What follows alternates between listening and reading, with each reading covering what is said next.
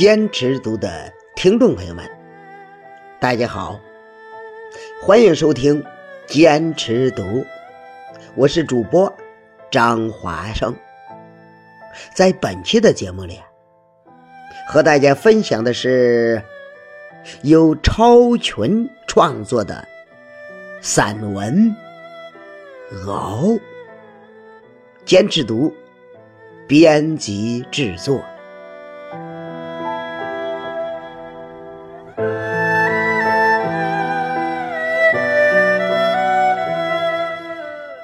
初冬暖阳，挥洒铁笼，飘移的永定河，又一次张开双臂，怀抱了我，亲涌京都，那温馨蔓延周身呐。今儿个呀。微赶时间，西站口直接转入地铁。到达目的地时，已过了午饭点儿。车上吃的苹果早无踪影，这肚子里咕咕作响啊！急急走进一家看着还行的饭桌。服务员微笑介绍着特色菜，我的眼睛啊，锁定了一个叫做“酥鱼香锅”菜图。这机灵的服务员小伙子立马说道：“呃，这是我家店的招牌菜呀，新鲜的草鱼来自。”白洋淀呐，鱼刺啊，都剔除了。好啊，就这个了，下单。啊，再送你一杯热水。服务员热切的补充道：“一杯热水也要送，真是搞笑。”扭头就坐了下来。乏呀，坐了几个小时的车，浑身不得劲儿了。先生，您的香锅，请慢用。好一个香锅呀！明明是一只大碗嘛，青花瓷蓝碗，白瓷镂空剔透。靛蓝碎花萦绕腰身，这碗沿里小兰花隐约可见。热气腾腾，一丝馨香扑面而来。细细端详，西兰花两三枚，艳若蝴蝶。胡萝卜片参差其间呐，红油油泛着橙色的，想必就是那酥鱼了。一口下去，耶，果然名不虚传，香锅香饽饽呢。这粒粒白米啊，宛若珍珠。聚涌碗中，撅一口，醇厚劲道。五常大米是真的，一点也不假。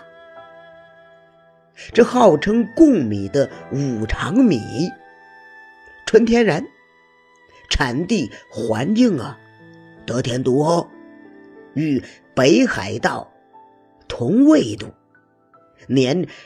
日照长达两千六百二十九小时，这强烈的温差与超长成熟期，孕育出了它的优质饱满。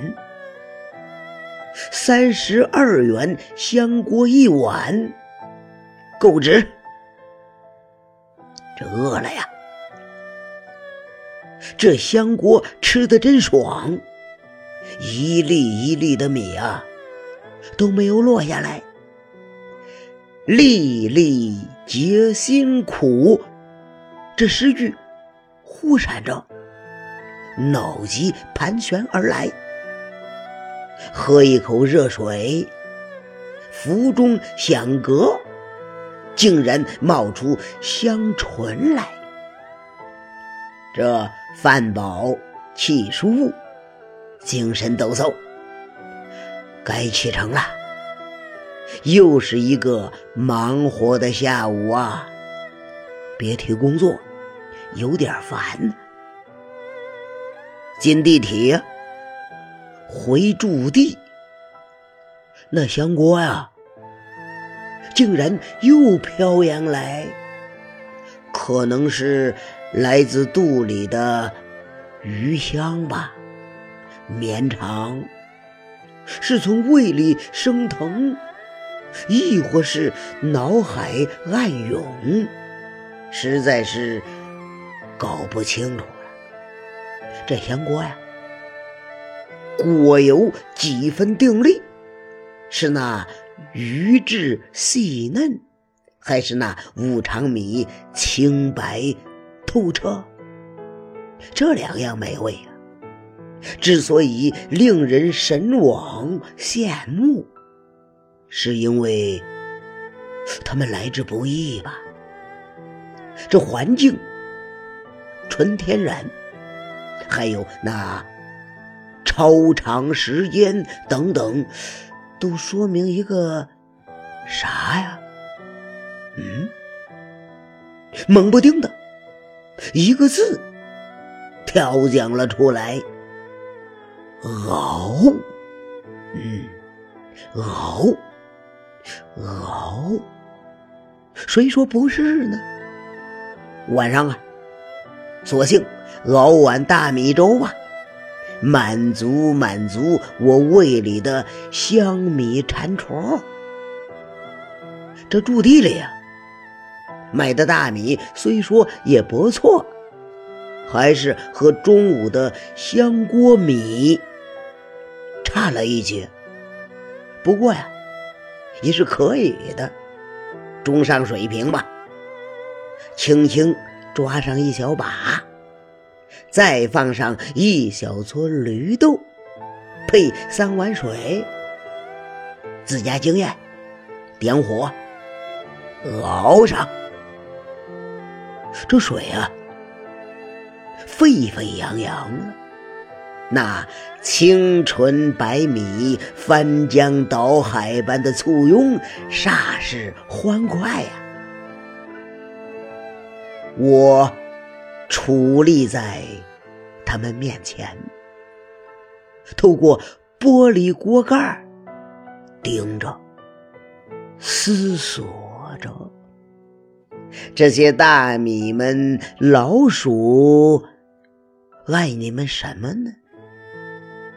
看着你们一个个赤身拼搏，苦煎着，苦熬着，在跳跃，继而一步步卸盔甲，香融融，得升华。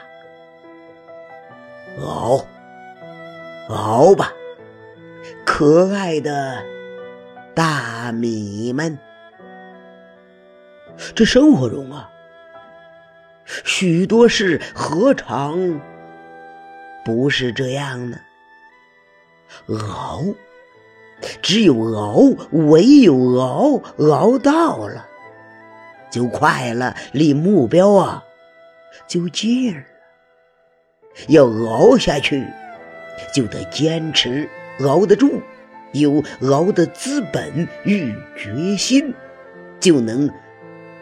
熬成功，熬，这熬的过程啊，是伴着无奈，跟着落挤，随着困难，有风险坑在那儿，有暗礁藏在那儿。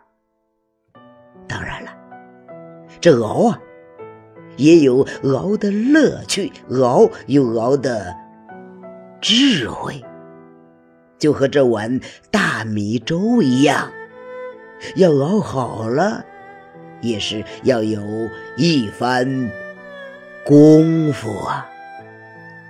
你说是吗？